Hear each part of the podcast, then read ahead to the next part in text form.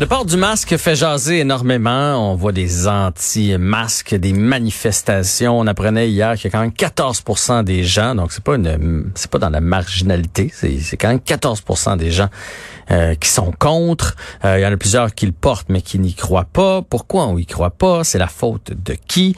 Et il y avait un article très intéressant dans le Devoir qui nous dit dans le fond de superflu à essentiel. Puis moi, je fais partie de ces gens-là, même si je porte le masque.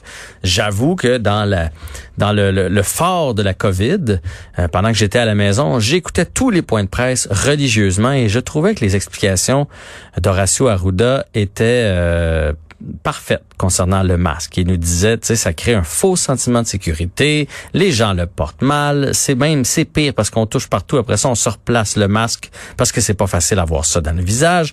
Fait que dans le fond, on se contamine. Euh, les gens, une fois qu'ils ont ça dans le visage, ne respectent plus la bulle. Je, je, trouvais que tout ça faisait beaucoup de sens. Et là, bang, en dedans d'un mois, on est passé de le masque ne donne rien à on vous encourage fortement à passer le masque, à porter le masque, et finalement, non seulement on vous encourage fortement, mais maintenant c'est obligatoire partout. Alors, est-ce que c'est de leur faute? Est-ce qu'ils nous ont influencé là-dedans? Est-ce que c'est eux qui ont, eux-mêmes créé cette grogne? On en discute avec Christian Desilets, professeur au département d'information et de communication de l'Université Laval. Bonjour, Monsieur Desilets. Bonjour, Monsieur Barry. Donc, vous avez entendu mon intro. Euh, Est-ce qu'ils se sont tirés dans le pied, le ministre Legault, docteur Arruda, en nous rentrant dans la tête au début que le masque ne servait à rien?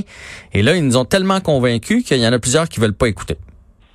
Ben, en fait, euh, je veux quand même préciser que euh, sur le plan de la communication, là, à, bien des égards, ils ont été exemplaires. Puis si on regarde ce qui se fait ailleurs dans le monde, euh, ils sont dans le top des communicateurs, à, mon avis, là, sans mhm. avoir vu tout ce qui se fait dans le monde. Ils ont été excellents à, de nombreux points de vue, mais bon, on n'est pas parfait en tout. Et euh, dans le petit bulletin, euh, il y a peut-être deux éléments sur lesquels ils ont été faibles. Il y a eu une tendance à la rétention d'informations. Et même des scientifiques leur demandaient, écoutez, pouvez-vous rendre accessibles les données que vous avez, parce qu'on fait de la modélisation, on essaie de faire des prédictions de ce qui va arriver au Québec. Puis ils n'avaient pas accès à cette information-là. Donc il y a une espèce de culture de rétention de l'information qui, qui a nuit.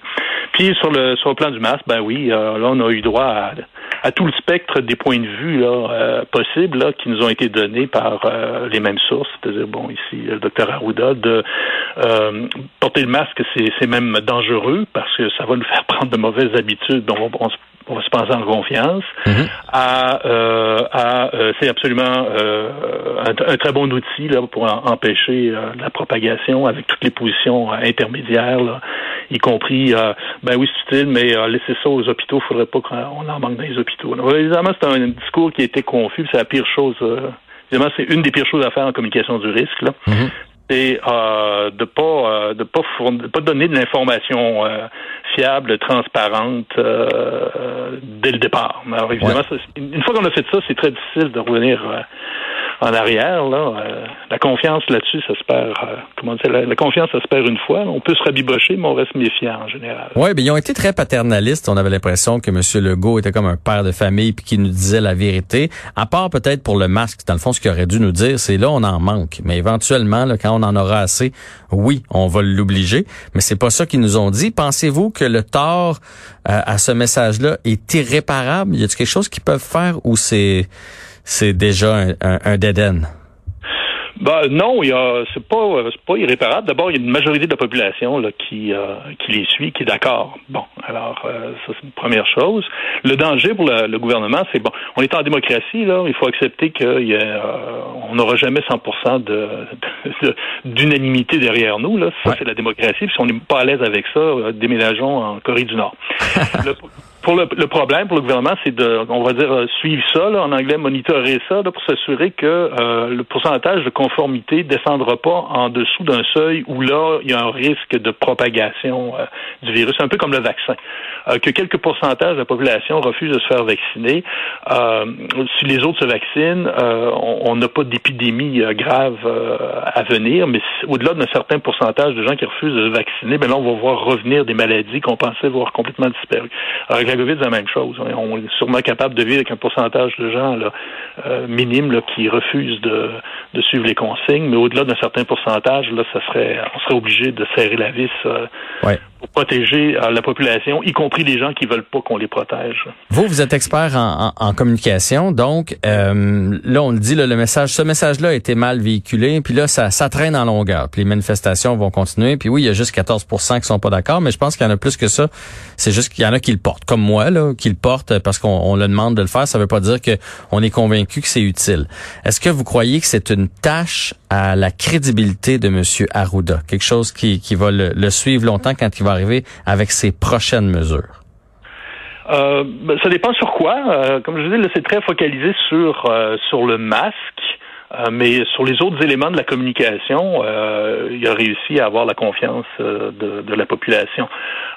le problème du masque, c'est que la façon dont ça a été communiqué, ça a été comme jeter de l'essence sur le feu des gens qui sont sensibles à, à, à ce type de, de, de mauvaise communication-là. Tous les gens qui, qui se méfient du gouvernement, qui ont peur qu'on essaie de les contrôler, euh, que, qui n'aiment pas qu'on leur mente. Il y a des gens qui n'ont pas de problème avec l'idée qu'un gouvernement nous mente, d'autres au contraire qui estiment que c'est euh, la pire chose au monde. Mhm. Chacun, chacun a le droit de se positionner où il veut, là. mais euh, si on si on est euh, dans cette optique-là, puis que dans la dans une situation aussi dramatique qu'une pandémie, avec un élément important là, qui est le masque, si on, a le sentiment qu'on nous a pas dit la vérité, qu'on nous cache de l'information, et qu'on essaie de nous imposer des contraintes abusives, ben là, vous venez de partir en, feu. Euh, c'est pas facile à éteindre. Probablement que euh, il s'éteindra jamais. Là. Il va toujours, il va toujours couver, mais il faut essayer de, de le euh, de le garder le plus possible. On va dire, ils n'aimeront pas le terme, là, mais sous contrôle. Ouais. il, y a des, il y a des stratégies de communication du risque là, pour pour essayer de reprendre en partie le contrôle, mais en sachant que vous n'aurez jamais 100% des gens avec vous. Là, ça, oubliez ça. Là. Euh, parlant de, de, de, communication, tantôt vous avez dit qu'ils ont été presque parfaits. Je veux que vous me parliez du côté médias sociaux. Je pense que euh, à part euh, Donald Trump qui s'en sert euh, parfois tout croche, François Legault était très habile avec les médias sociaux pendant la crise. Euh, il montrait des photos de lui en train de prendre une marche, même les, les dimanches avec avec sa douce. il nous donnait des suggestions de lecture, des, des suggestions de séries télé qu'on pouvait regarder pendant notre confinement. Il, ça y est même arrivé de prendre de cours, mettons des syndicats ou quelque chose comme ça, ils savaient que quelque chose allait sortir ou les ou euh, les partis de l'opposition, tu sais, bang, le matin à 6 heures, ils coupaient les jambes des partis de l'opposition qui voulaient euh, le challenger sur tel ou tel euh, tel dossier. c'est comme le premier à faire ça au Québec en politique, être aussi intense sur les médias sociaux et le gérer d'une si belle façon. Oui, puis ça, ça a pu euh, euh, surprendre euh, plus d'une personne, moi aussi, moi le premier, parce que quand on regardait le personnage au début, je vais pas être méchant, mais les gens pouvaient le regarder un peu comme un mononcle, on s'attendait pas à ce qu'il performe bien sur les médias sociaux, puis il l'a très bien fait. la preuve, c'est que la majorité de la population là, est derrière lui. Et par contre, il y a des, il y a des qualités que les gens lui reconnaissent qui sont des défauts pour d'autres. Vous parlez du côté paternaliste, là. il a parlé aux Québécois comme un bon père de famille. Puis la majorité majorité des Québécois ont trouvé ça extraordinaire. Puis ça fait partie aussi de la communication du risque, c'est de parler avec candeur. Pas parler euh, du haut euh, d'une tour d'ivoire, en expert ou en grande autorité, mais parler avec candeur, puis admettre que oui, ça, on le sait pas, là-dessus on s'est trompé. Tout la candeur, c'est particulièrement important, puis il l'a très bien eu. Mais si c'est perçu comme du paternalisme, là, par contre, euh, c'est moins bon. Comme par exemple, il y a peut-être glissé à un moment donné, euh, on fait un petit peu une faute là, quand ils ont dit que féliciter les Québécois parce qu'ils étaient dociles. Ça, c'était... Ça, c'est Mme Guilbeault, ça. Oui, Madame Guilbeault, euh, c'est la chose à ne pas dire aux, aux, gens qui sont particulièrement sensibles à, au risque qu'un gouvernement devienne totalitaire. Là. Donc là, à ce moment-là, c'est vu comme, euh, si vous voulez, du euh, le paternalisme des élites envers le peuple. les experts savent mieux que le peuple et euh, on va vous diriger, on va vous guider. Alors pour eux, ça c'est c'est du carburant. Ça, ça les fait partir au quart de tour. Donc euh, ça dépend du point de vue, bien sûr. Dernière question. hier, il y a un médecin, Martin Lacroix, qui qui affirme que Arruda est un bouffon, puis que lui, bon, il croit pas à ça, le masque, la distanciation et tout ça. Quand un, un, un médecin, tu sais, sort comme ça, il y, a des, gens qui sont tentés de l'écouter. Surtout si tu as envie de l'écouter. Tu sais, des fois, quand tu veux, tu vas voir 100 messages, mais il y en a un qui, qui fait ton affaire, tu vas focuser sur celui-là. Euh, jusqu'à quel point ça fait du tort euh, que, et que ça fait du dommage euh, à ce que M. Legault et M. Arruda essaient de véhiculer?